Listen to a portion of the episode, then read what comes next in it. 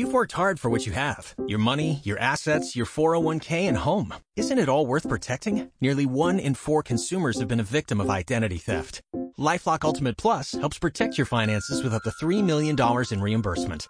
LifeLock alerts you to identity threats you might miss, and if your identity is stolen, your dedicated U.S.-based restoration specialist will work to fix it. Let LifeLock help protect what you've worked so hard for. Save 25% off your first year on LifeLock Ultimate Plus at lifeLock.com/aware. Terms apply. El Señor esté con vosotros. Lectura del Santo Evangelio según San Marcos.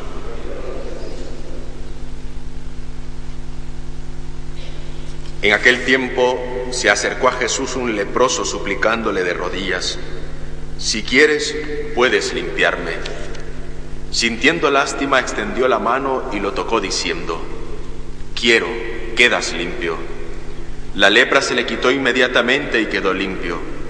Él lo despidió encargándole severamente, no se lo digas a nadie, pero ve que conste Ve a presentarte al sacerdote y ofrece tu purificación como lo mandó Moisés.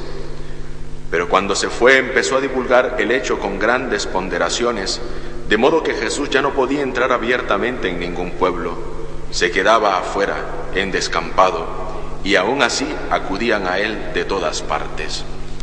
Palabra del Señor.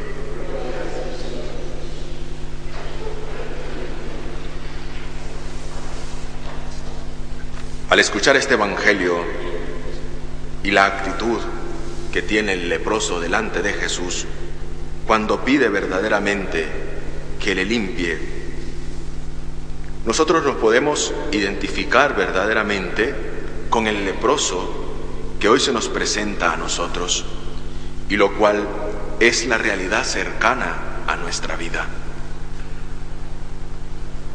Cosas fundamentales de nuestra existencia nos obligan a tener en cuenta que necesitamos de esa misericordia como respondíamos en el salmo, en el salmo. Redímenos, Señor, con tu misericordia. Y esto nos hace reconocer la pobreza de nuestra propia condición humana. La primera opción o la primera parte de la vida del leproso es reconocer su condición humana Igual nosotros tenemos que aprender a vernos en la actitud de este leproso ante Jesús. Cuando vamos ante Jesús en nuestra oración, vamos pidiendo, queriendo alcanzar misericordia, como lo decíamos en el Salmo, o respondiendo como lo hacía la primera lectura, que ya no sales con nosotros porque me has abandonado.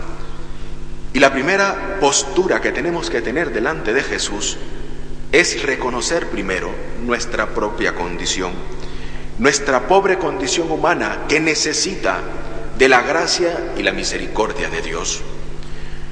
A veces nosotros experimentamos en nuestra vida diaria o nos topamos con diferentes circunstancias.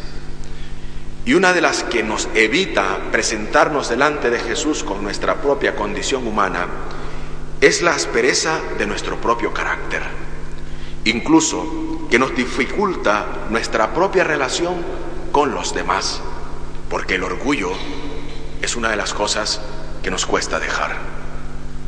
Y si, como decía al inicio, tenemos que tener en cuenta nuestra propia condición humana delante de Dios, sin egoísmos, evitando esa forma que a veces con que nos presentamos delante de Jesús creyendo que todo lo tenemos merecido y que delante de Él solo nos acercamos a reclamar lo que nos toca. Alto. Primero hay que tener en cuenta la necesidad de Él en nuestra vida, con humildad y sobre todo con disposición para que nos pueda limpiar, para que nos pueda curar de nuestras heridas, para que nos cure de nuestros egoísmos, de nuestra soberbia, de todos aquellos tipos de enfermedades, incluso, incluso lepras, que tenemos en nuestra vida. Si quieres, puedes limpiarme, Jesús, si quieres. Este es un acto de humildad que nos hace reconocer nuestra propia condición humana. Otra de las cosas que nos puede y que nos dificulta presentarnos ante Jesús es la inconsistencia de nuestra oración. Somos inconstantes. Voy a hacer el sacrificio, voy a hacer la disponibilidad que tengo de hacer más oración. Y somos inconstantes. Nos quedamos en el querer hacer. ¿Por qué? Porque no ponemos los medios. Eso nos hace y nos dificulta verdaderamente presentarnos ante Jesús. ¿Por qué? Porque no tenemos los medios necesarios para poder alcanzar y delante de Dios esa misericordia que imploramos, esa sanación que buscamos, esa solución a ese problema que tengo y que no puedo más y que me, que me agobia. Porque nos hace falta los medios necesarios para ponernos delante de Jesús. Vemos entonces, queridos hermanos, cómo entonces se va debilitando nuestra fuerza, incluso nuestra voluntad de tener buenos propósitos. Y estos buenos propósitos en nuestra vida se esfuman como el agua en las manos. Porque verdaderamente no hemos aprendido a tener verdaderamente y a abatir nuestros propios egoísmos, las sensualidades y la soberbia de nuestra vida. Entonces, ¿cómo nos contrastamos nosotros con el leproso? Ante Jesús, reconociendo nuestra condición, sabiendo lo que somos y pidiendo después superar los obstáculos que me impiden acercarme a Él. Y una vez que le pedimos, Señor, si quieres puedes limpiarme, es porque he superado mi orgullo, mi carácter, mi soberbia, porque he sido capaz de poder ser constantemente en la oración y he puesto los medios necesarios para permanecer delante de Dios en mi vida de oración. Y he sido capaz de poder vencer todas aquellas cosas que me separan y que no son de Dios en mi vida. Así pues, nos podemos acercar delante de Jesús y decirle, si quieres, puedes limpiarme. Y Jesús te dirá, quedas limpio. Porque delante de Él nuestros pecados son una más que una condición de poder reconocer en nuestra vida que necesitamos de su misericordia. Redímenos, Señor. Danos la fuerza. Dame la gracia para poder salir de mí mismo, para poder vencer todos aquellos obstáculos que me impiden acercarme a ti. Quiero reconocerte verdaderamente, Jesús, como aquel que sana mi vida. Quiero reconocerte, Jesús, como aquel que es el sentido pleno de mi existencia como aquel que puede curar mis propias heridas y que me ayudas a vencer aquellos obstáculos que me impiden acercarme a ti a través de mis hermanos. Porque puedo tocar las miserias del otro, porque puedo ser capaz de tocarte a ti en el perdón, en la misericordia, en el dolor y en la angustia, porque he reconocido en mi vida mi propia condición. Y la solución para todos mis problemas y mis dificultades eres tú. Eres tú, Jesús. Eres tú quien puedes sanar, eres tú quien puedes sanarme. Eres tú quien puedes darme el sentido pleno de mi existencia.